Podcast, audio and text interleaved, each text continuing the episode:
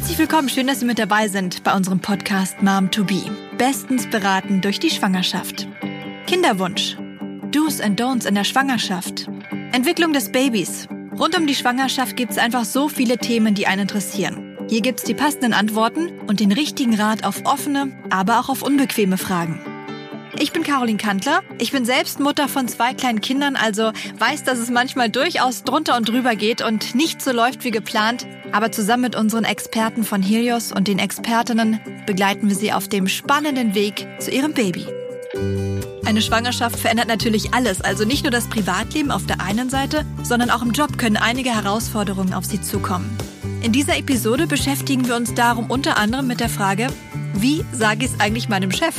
Damit Sie möglichst entspannt in das Gespräch gehen können und sich keine Sorgen machen müssen um Ihren Job und Ihre Rechte als Schwangere ganz genau kennen, spreche ich jetzt mit der Chefin der Helios Arbeitsmedizin am Standort Leipzig. Ganz herzlich willkommen, Frau Dr. Yvonne Hammer. Vielen Dank für die Einladung. Ich freue mich sehr, dass ich heute dabei sein darf. Wir klären, welche Probleme es zu bewältigen gilt und welche Lösungen dazu parat stehen. Welche konkreten Hilfen bekommen Schwangere im Job eigentlich? Und außerdem kommen wir natürlich auch wieder zu unserer Rubrik Fakt oder Fake.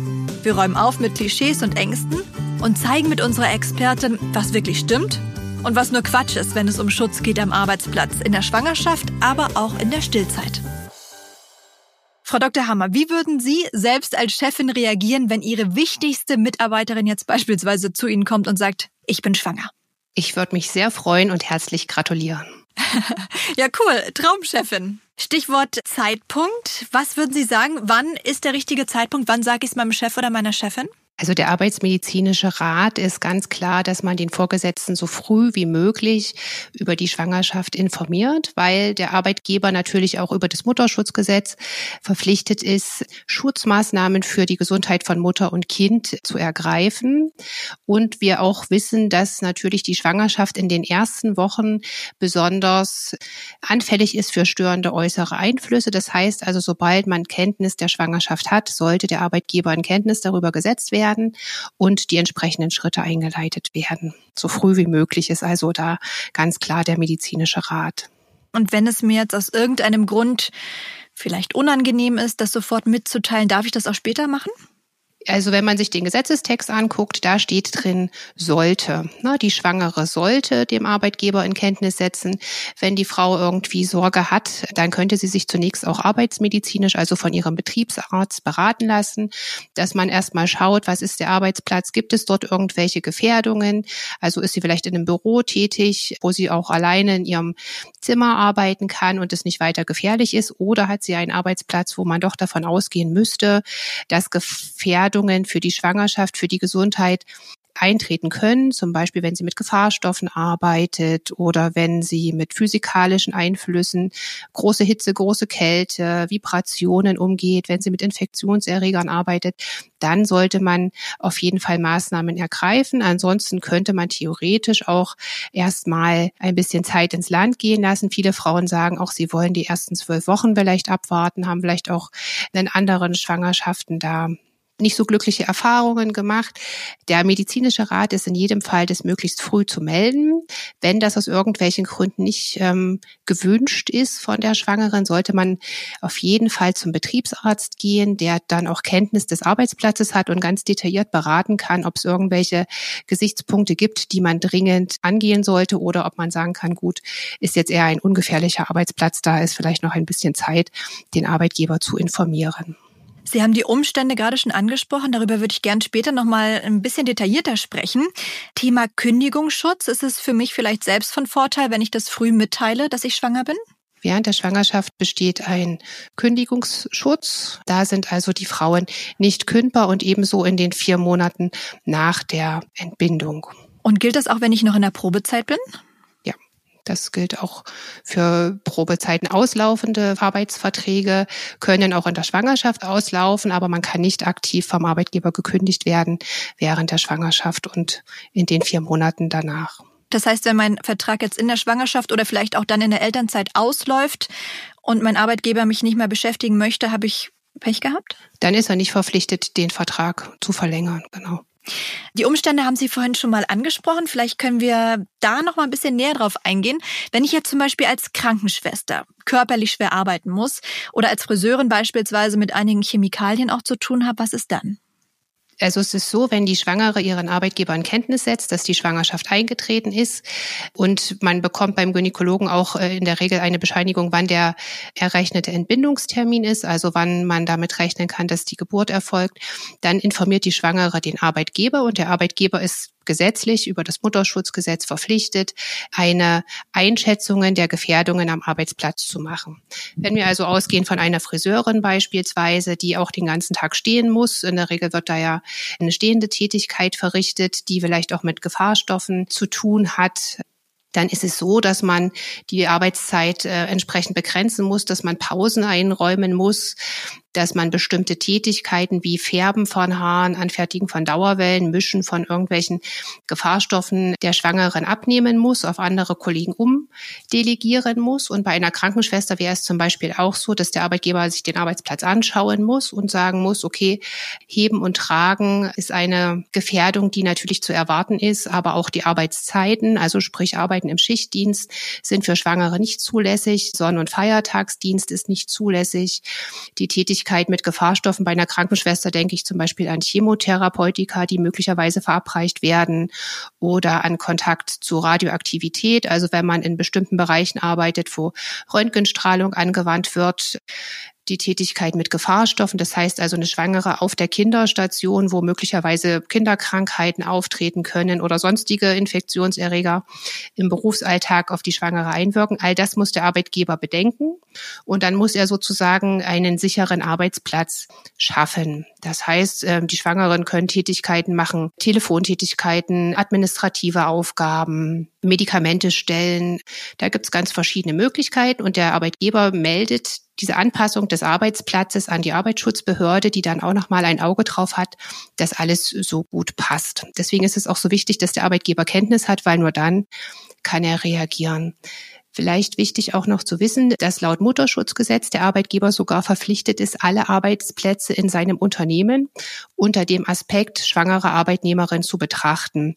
Und das im Vorfeld. Also das heißt, ähm, man müsste gucken, wenn jetzt hier jemand schwanger werden würde, welche Maßnahmen müssten wir denn für die Frau ergreifen, um die Gesundheit von Mutter und Kind zu gewährleisten und das dann sozusagen im Falle einer Schwangerschaft nur noch die entsprechenden Maßnahmen greifen müssen. Das ist auch eine gesetzliche Verpflichtung, die der Arbeitgeber hat. Also die Gefährdungsbeurteilung schon bevor die Schwangere sich meldet, muss man sich Gedanken machen, Passt es hier alles so für werdende und stillende Mütter oder müssen wir irgendwas an Maßnahmen ergreifen? Ja, interessant. Wahrscheinlich auch interessant für den einen oder anderen Arbeitgeber, ja. der das äh, vielleicht noch nicht so ganz genau wusste. Wenn jetzt tatsächlich alle Vorgaben eingehalten werden und der Job jetzt rein rechtlich schwangerschaftsgerecht ist, dann ist so ein Arbeitstag als Schwangere, gerade als Hochschwangere oder vielleicht auch in den ersten äh, drei Monaten manchmal ganz schön anstrengend. Welche Tipps haben Sie denn hier für Schwangere? Also zum einen haben Schwangere natürlich das Recht, individuelle Pausen einzulegen gerade wenn Schwangere auch in vielleicht Zwangshaltungen arbeiten müssen oder wenn sie auch lange sitzen müssen, dann muss der Arbeitgeber Möglichkeiten schaffen, dass man ähm, die Haltung wechseln kann, dass man sich die Beine vertreten kann, dass man auch mal sich ein bisschen ausruhen kann. Was die Schwangere selbst tun kann, ist natürlich eine ausgewogene Ernährung, moderate Bewegung, eine ausreichende Trinkmenge und auch mit der Gynäkologin nochmal sprechen, ob es da irgendwelche präventiven Maßnahmen zu beachten gibt. Und darf mein Arbeitgeber mir dann andere Aufgaben zuweisen, die jetzt eigentlich nicht meine ursprüngliche Aufgabe äh, sind, wenn sie mir gar nicht so wirklich gefallen?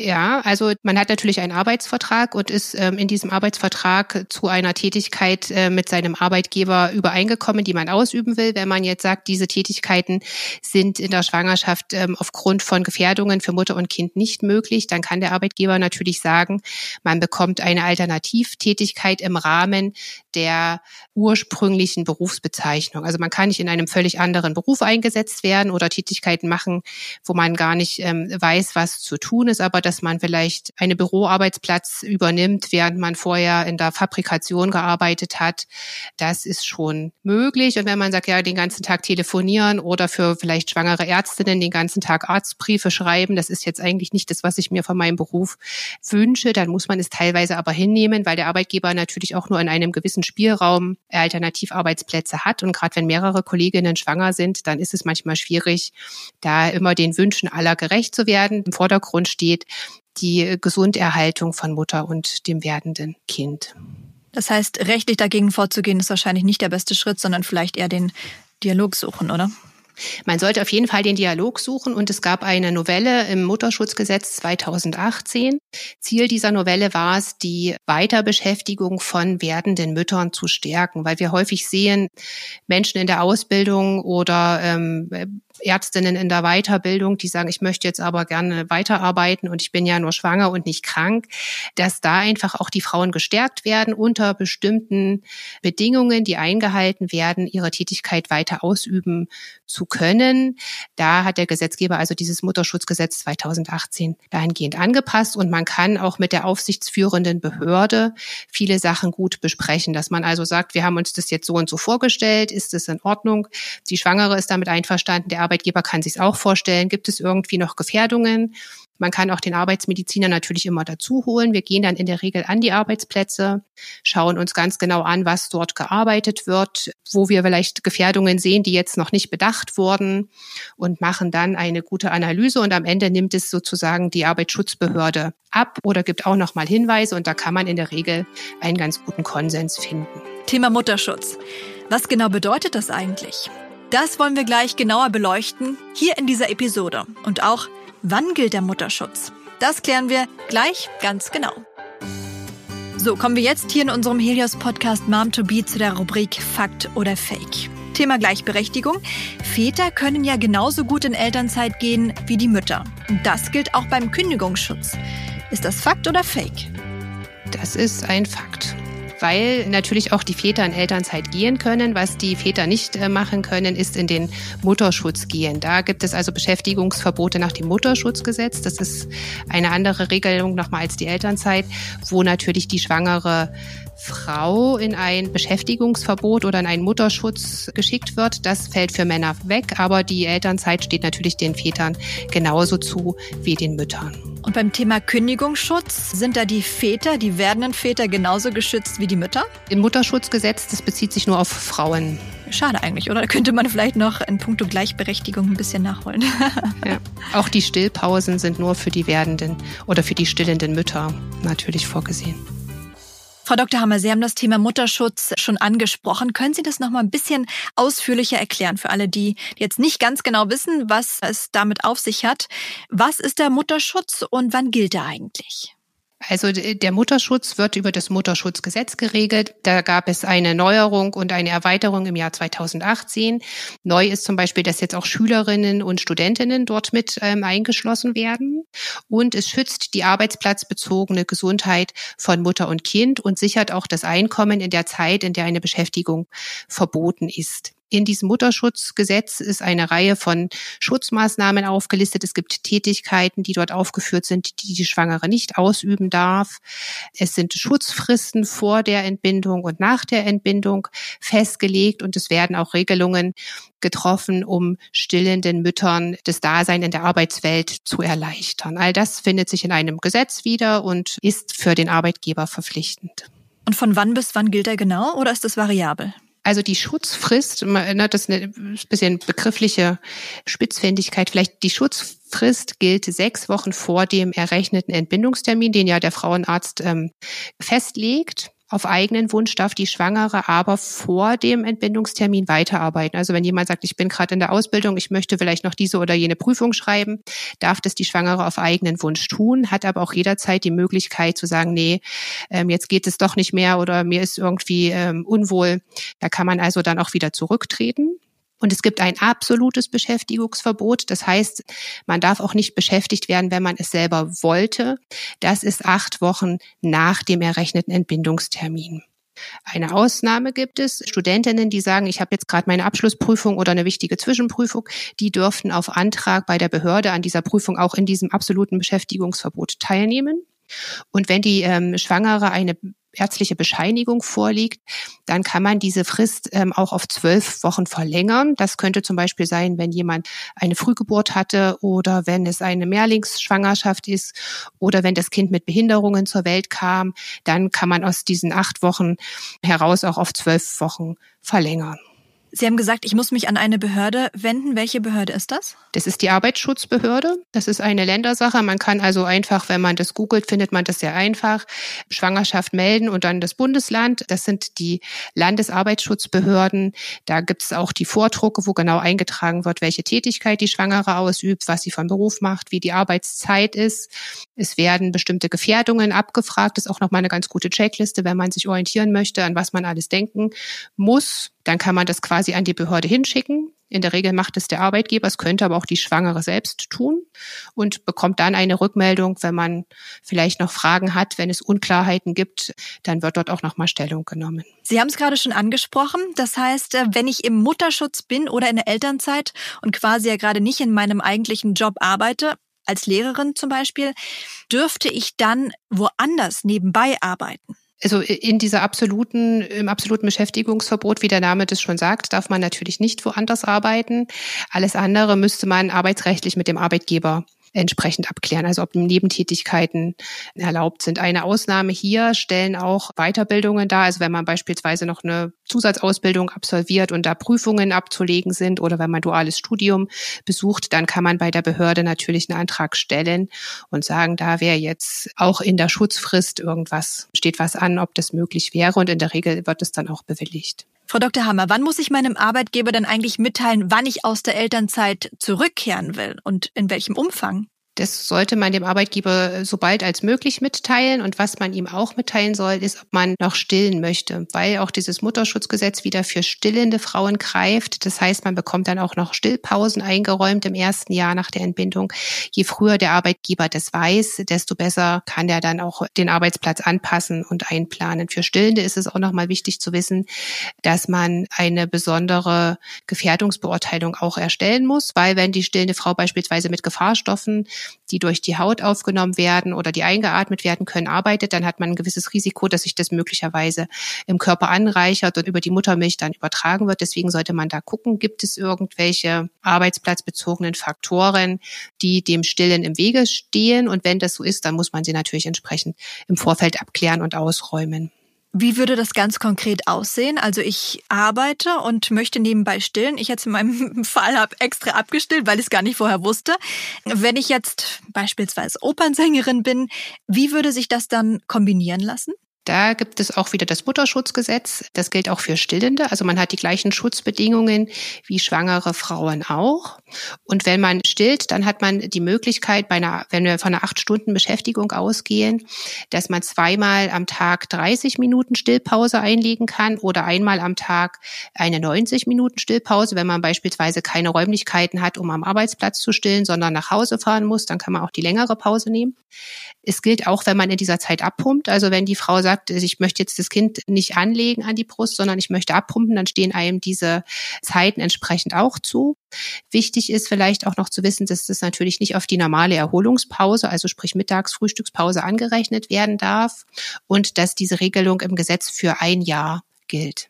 Darf mein Arbeitgeber mir dann andere Aufgaben zuweisen, wenn ich jetzt meiner eigentlichen Tätigkeit gar nicht mehr nachkommen kann? Da muss man natürlich ein bisschen schauen, was die eigentliche Tätigkeit ist. Gerade auch in der Helios Arbeitsmedizin betreuen wir natürlich sehr viele Kolleginnen auch in der ärztlichen Weiterbildung.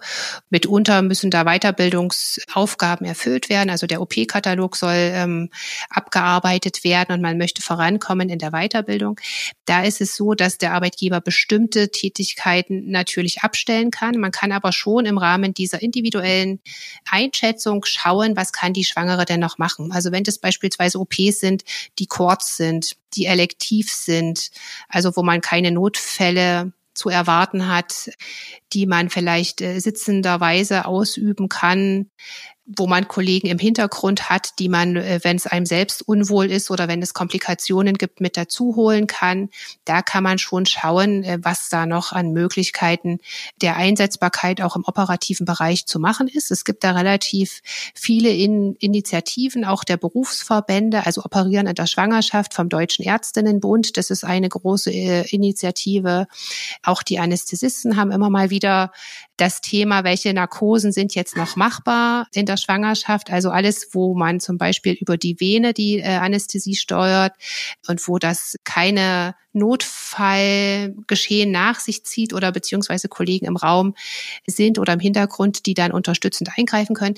Da kann man relativ viel machen. Man sollte das aber immer mit der aufsichtsführenden Arbeitsschutzbehörde abstimmen. Also die Behörde ist letztlich diejenige, die entscheidet, passt das so für uns? Ähm, ist das Risiko für die Schwangere tragbar oder sehen wir da doch eine Gefährdung, die uns nicht gangbar erscheint? Und das kann auch von Bundesland zu Bundesland. Wir betreuen ja als Helios Arbeitsmedizin bundesweit bundesweit auch die Kolleginnen, kann das auch ein bisschen schwanken, je nach Sachbearbeiter und Bundesland.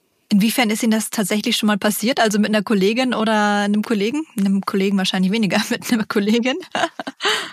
Das passiert leider äh, doch immer mal wieder, dass Kolleginnen die Schwangerschaft eben aus dem Grund nicht melden, weil sie sagen, ich muss jetzt hier noch drei Monate, vier Monate meine Weiterbildungszeit ableisten und wenn ich jetzt sage, ich bin schwanger, dann werde ich vielleicht nur noch Bürokram machen und ich kann gar nichts mehr lernen oder so. Also das kommt immer mal wieder vor. Wir beraten dann natürlich sehr pro äh, Meldung an den Arbeitgeber, versuchen auch dann die Arbeitgeber gut abzuholen.